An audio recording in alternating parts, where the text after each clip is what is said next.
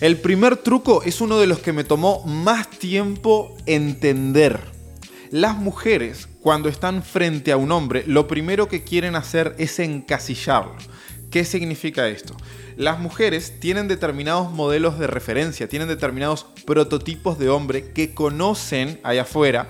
Ah, y está el chico que lo voy a mandar a la friendzone. Ah, está el chico que es divertido pero intenta demasiado y eh, no me va a terminar atrayendo. Ah, está el chico que me resulta verdaderamente atractivo pero que de repente no puedo conectar emocionalmente con él. Ah, está el chico, como que tiene un montón de tipos de hombre distintos y lo primero que va a buscar la mujer, hermano, es encasillarte dentro de alguno de esos tipos porque le hace más fácil, se le hace mucho más fácil a ella el entender de que, ah, ok, estoy frente a este tipo de hombre, ya lo conozco, ya sé qué esperarme de este hombre, ya se me hace como figurita conocida y por esa razón es que empieza a perder interés. ¿Por qué pierde interés?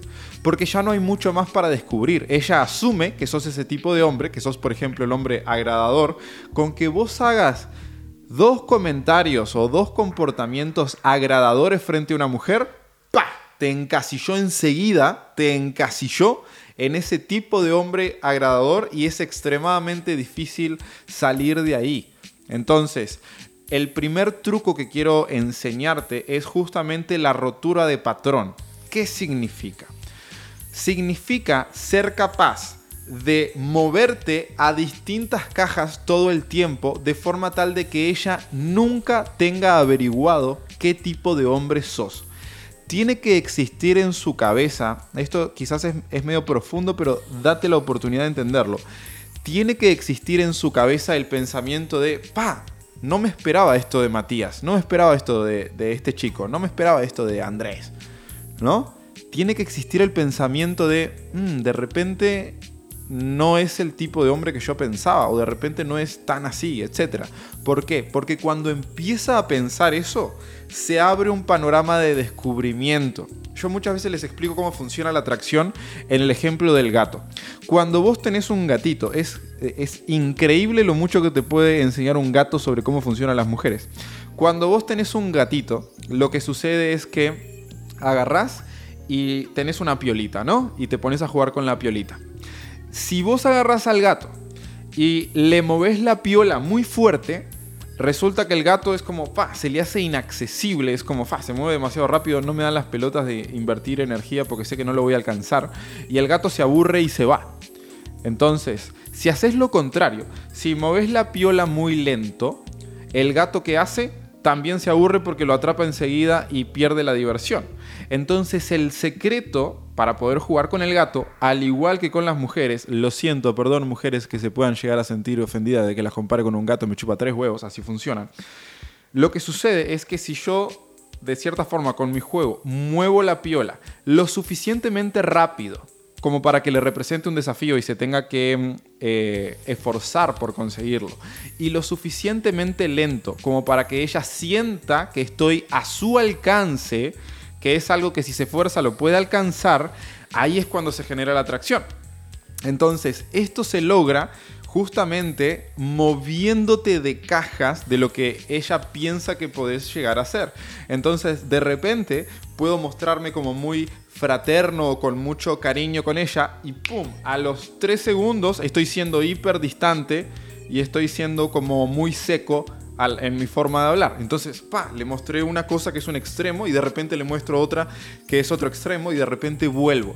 Entonces, esto es como una especie de danza. Es como una especie de danza, ¿por qué?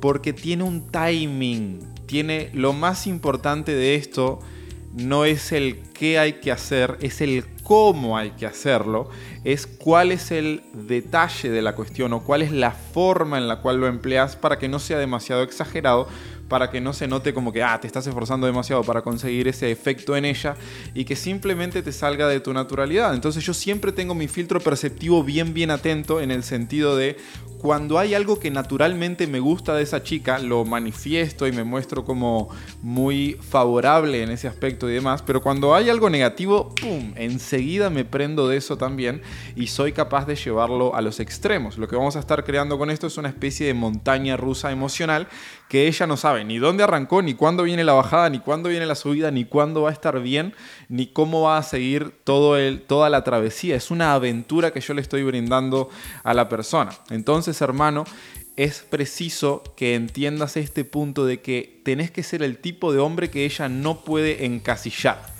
Tenés que ser algo completamente fuera de sus esquemas, fuera de su panorama, fuera de lo que ella pensó que podía llegar a ser. Y a partir de ahí ella va a tener mucha intriga de querer meterte en una caja justamente y no lo va a poder lograr, de querer conocerte más para saber qué tipo de hombre sos. Entonces, este es el primer truco, hermano, usalo con mucha sabiduría y nos vamos al segundo. El segundo truco políticamente incorrecto que tengo para ti, hermano, es volverte experto en generar celos. Y vos te vas a poner a pensar, ah, no, pero Matías, si la hago sentir celosa, se va a enojar conmigo, o no sé, o va a pasar, va a suceder algo malo, o, va a pensar que soy un mujeriego, o cosas por el estilo, y de vuelta, no. Lo más importante de esto no es el qué, es el cómo. Y ahí es donde está todo el secreto de la cuestión. El arte de la seducción es el arte de la sutileza, es el arte de la subcomunicación, es el arte de decir sin decir, es el arte de dar a entender sin la necesidad de ser explícito. Entonces, absolutamente todo lo que vamos a estar em, haciendo, o mejor dicho, todo el comportamiento que vamos a tener esa persona, tiene que estar bajo las líneas de la subcomunicación de la sutileza. Por eso es un arte. Por eso no es una ciencia dura de que, ah, si hago esto, va a suceder esto otro. No, mentira. Es un arte y vos tenés que convertirte en un artista. Entonces, para poder sacar como ese artista que tenés adentro, ese eh, artista venusiano, como le decían antes, como de la seducción, tenés que entender que las mujeres son mucho más perceptivas a las sutilezas que los hombres. Y por más que a nosotros nos parezca, pa, esto es demasiado sutil y ni siquiera se va a notar o ni siquiera se va a dar cuenta o cosas por el estilo, no, todo lo contrario. Ella va a estar hiper atenta al, al tema de la sutileza. Entonces, te voy a dar algunos ejemplos para que entiendas cómo funciona el tema de generar celos, pero de una forma sutil, interesante, no exagerada ni nada por el estilo.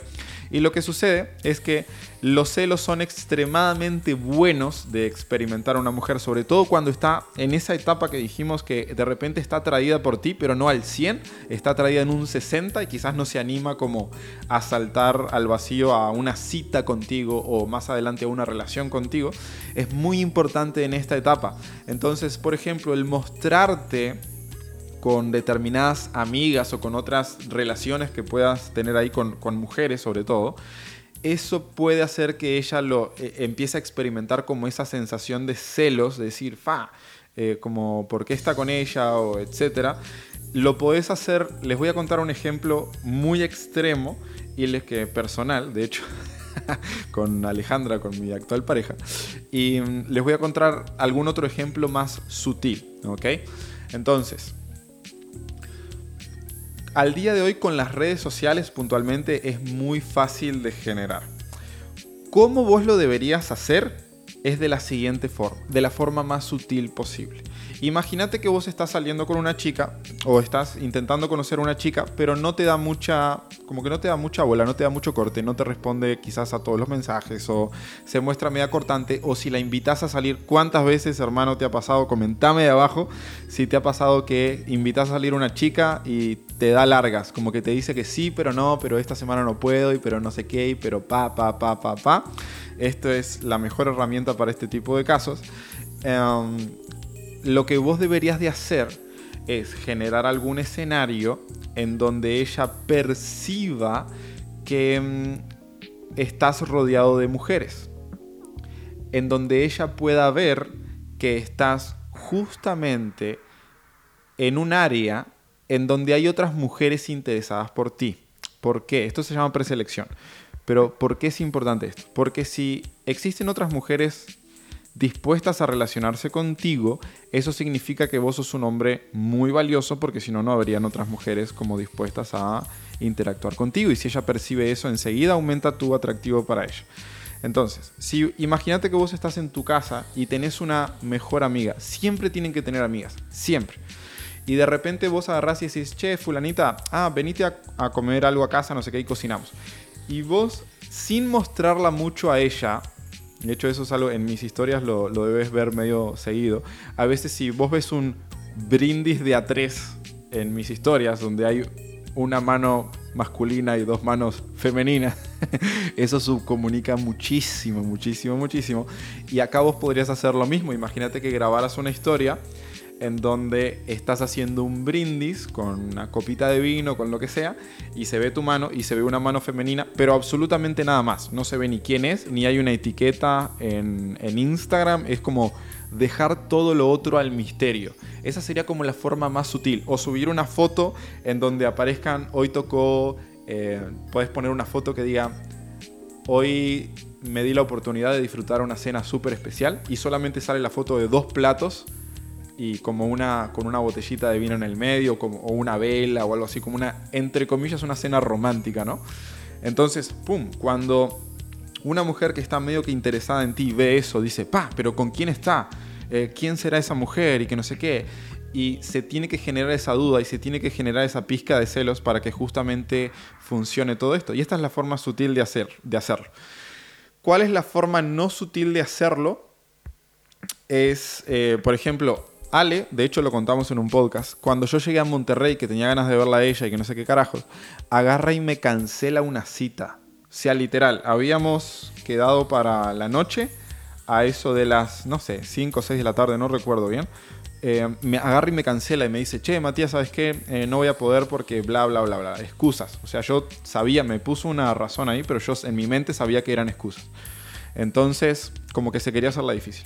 Entonces, lo que yo hice, yo estaba en una cervecería, quizás si me seguís en Instagram, hayas visto que en un momento alquilé como una cervecería entera para que, que era un Airbnb muy bonito, porque yo dije, oh, este es un lugar perfecto para citas, o tengo unas logísticas perfectas para citas en mi casa. Y resulta que agarro y hago eh, una historia unas horas después agarré y empecé, no me acuerdo, empecé a jugar por Instagram con alguna chica, cuestión, quedo en una cita con otra chica súper atractiva, súper interesante, nos vamos a comer y ahí empiezo a subir historias, pero ya quemando, o sea, etiquetándola a la, a la chica nueva, llamémosle, ¿no? Y después en, en, mi casa, o sea, parecía una cervecería, porque es una cervecería el, el lugar, pero resulta que era mi casa y justo Ale sabía que era mi casa porque ya había estado ahí. Entonces, cuando ella ve eso, se enoja, un, esto me lo cuenta después, ¿no? Pero se enojó un disparate y dijo, ay no, ¿cómo puede ser que esté con otra o que no sé qué, papá, como que le entró como todo ese berrinche. Y ahora después te voy a explicar por qué eso es importante. Y eh, justamente fue un punto clave como para que ella, ¡pum!, despertara enseguida de vuelta la atracción y al, al otro día como que me volviera a escribir para volver a quedar. O sea, te juro que eso y te lo puede decir ella. De hecho, creo que habla de eso en, en, un podcast ahí de Ni Bien Ni Mal, que es el podcast que tenemos como en pareja. Puedes buscarlo ahí en YouTube, Ni Bien Ni Mal Podcast. Y eh, fue un punto clave que ella experimentara esos celos como para reactivar eso y para volver a subir su nivel de inversión. Entonces, hermano, el tip número dos es saber generar celos, pero lo tenés que saber generar de una forma sutil. Yo no te recomiendo esto que hice yo a lo último fue demasiado eh, directo, como demasiado explícito. Si yo te que hacer una recomendación, es mil veces mejor que lo hagas con mucha más sutileza. ¿Ok? Entonces, ese es el segundo truco que te quiero dejar. El tercer truco no políticamente correcto que tengo para darte, hermano, es que la tenés que hacer enojar. Punto. Se terminó. Y, y me la pelan. Yo sé que hay mujeres viendo esto y sé que se van a enojar. Eh, pero entiendan, a ustedes les encanta eso. Les encanta sentir ese enojo barra frustración por no poder conquistar a un hombre o por no entender a un hombre o porque ese hombre no se defina con algo o lo que sea. Les encanta ese estado emocional. Hombre, si una mujer está, está como muy enojada contigo, genial, significa que vas bien. ¿Por qué? Porque el enojo es sinónimo de interés una mujer jamás se va a sentir enojada por un hombre que no le interesa. Jamás se va a sentir enojada por un hombre que no le interesa. Si se enoja con algo contigo, si tiene frustración, etc., eso significa que le importás. Entonces, eso está bien. Preocupate si una mujer es indiferente. Si a ella le da igual eh, que vos estés o no, o lo que sea, si es indiferente hacia vos, ahí sí estás bien jodido. Si ella está enojada, significa que sos alguien relevante para ella, porque nadie te regala como su enojo gratuitamente. Entonces, hermano, vos tenés que aprender a crear ese enojo. ¿Cómo lo vas a crear? Hay infinitas maneras. El punto anterior que te decía de lo de despertar celos puede ser una de esas. Puede ser, pa, me hace sentir como enojada o, o me hace sentir como esta frustración de que de repente está con otra chica y a mí me gustaría estar con él en ese momento. Pero hay mil formas más de lograr el mismo objetivo. Te voy a dar algunas muy prácticas que me gustaría que pusieras a prueba porque de verdad funcionan muy pero muy bien. La primera de ellas, empezá a dejarla en visto. Te manda, en el momento en que te mande un párrafo eh, contándote algo sobre su vida o algo por el estilo, pero yo sé que es contraintuitivo, sé que no es lo que la sociedad te dice que deberías hacer, etc. Pero prueba a dejarla en visto, un par de días. Déjala en visto 48 horas y después respondele. ¿Ok? La otra es desaparecer por completo. Imagínate de que, ah, está todo bien. Si una chica te tira largas de que, ah, que sí, que no, que quiero salir contigo, pero no, pero para acá, pero para allá, etc. Y vos de repente desapareces, te traga la tierra durante una semana y esa mujer, por ejemplo, sí quería salir contigo, che, se empieza a enojar de, pero ¿por qué ella no me escribe? ¿Por qué no me responde? ¿O por qué me dejó de seguir en Instagram? ¿O por qué esto? Es como que le entra ese enojo barra frustración. Y eso es extremadamente bueno y es extremadamente saludable. De hecho, si tenés una relación, hermano, es muy importante que experimente esas sensaciones de enojo contigo, enojo saludable, no enojo... Eh, sobre un punto fundamental de la relación, por ejemplo este tipo de, mini frustraciones que puede tener el día a día es muy importante que las experimente. Muchas veces la gente cree que el tener una relación saludable es tener una relación donde no haya frustración, donde no se discuta, donde nadie se enoje y todo lo contrario. En una relación saludable se tienen que generar esos enojos, se tienen que generar esas discusiones, se tiene que generar esa frustración, pero tiene que haber siempre una salida rápida de eso, ¿no? Ya sea una salida con sexo desenfrenado, una salida con una conversación profunda, una salida con, yo qué sé, la forma en la que vos quieras resolver tus problemas con tu pareja, pero es importante que existan esos desafíos o esas fricciones porque es lo que hace que la relación evolucione a un siguiente plano. Si una relación no tiene fricción, no tiene problemas, no tiene enojo, no tiene discusiones, esa relación se estanca y esa relación muere. Es como que sería una relación en donde las personas empiezan a ser indiferentes al otro y por esa razón termina pereciendo esa relación. Entonces, siempre vas a querer crear ese tipo de enojo. ¿Ok? Es muy fundamental que aprendas de a poco a sutilmente de vuelta. Todo el arte de la seducción es un arte sutil, es un arte de subcomunicación.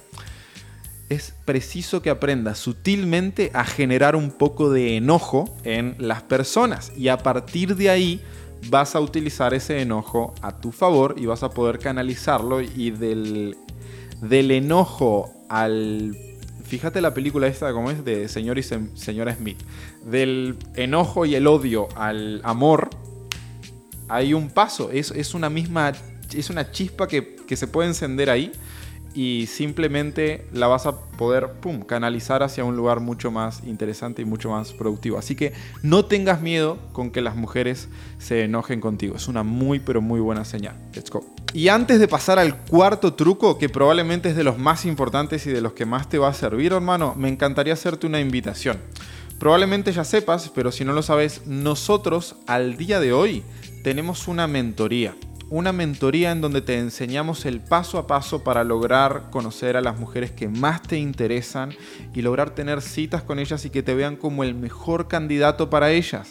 Entonces, mi bro, si de verdad te interesa no andar con boludeces y no perder el tiempo, si sos un hombre centrado, si sos un hombre claro con sus objetivos, si sos alguien que verdaderamente quiere los resultados que muy poca gente tiene, y si estás claro con eso, hermano, lo único que tenés que hacer es ir allá abajo, tenés un link que dice matiaslaca.com o algo parecido, y ahí vas a poder agendar una llamada que es 100% gratuita con un experto de nuestro equipo, entrenado directamente por mí, que te va a brindar un plan de acción paso a paso de cómo lograr esos objetivos en tiempo récord, hermano. Sin, sin paja, sin cosas que no son importantes y yendo, yendo directo al grano a lo que verdaderamente hace la diferencia y a lo que te convierte en un hombre altamente atractivo. Así que, si te interesa esto, hermano, no duermas, no esperes más, no esperes a mañana. Mañana no sé si estoy vivo. Anda ahí abajo y entra a matiaslaca.com y ahí vas a poder agendar una llamada que es 100% gratuita y vamos a poder brindarte ese plan de acción paso a paso, así que no te duermas con eso. Let's go.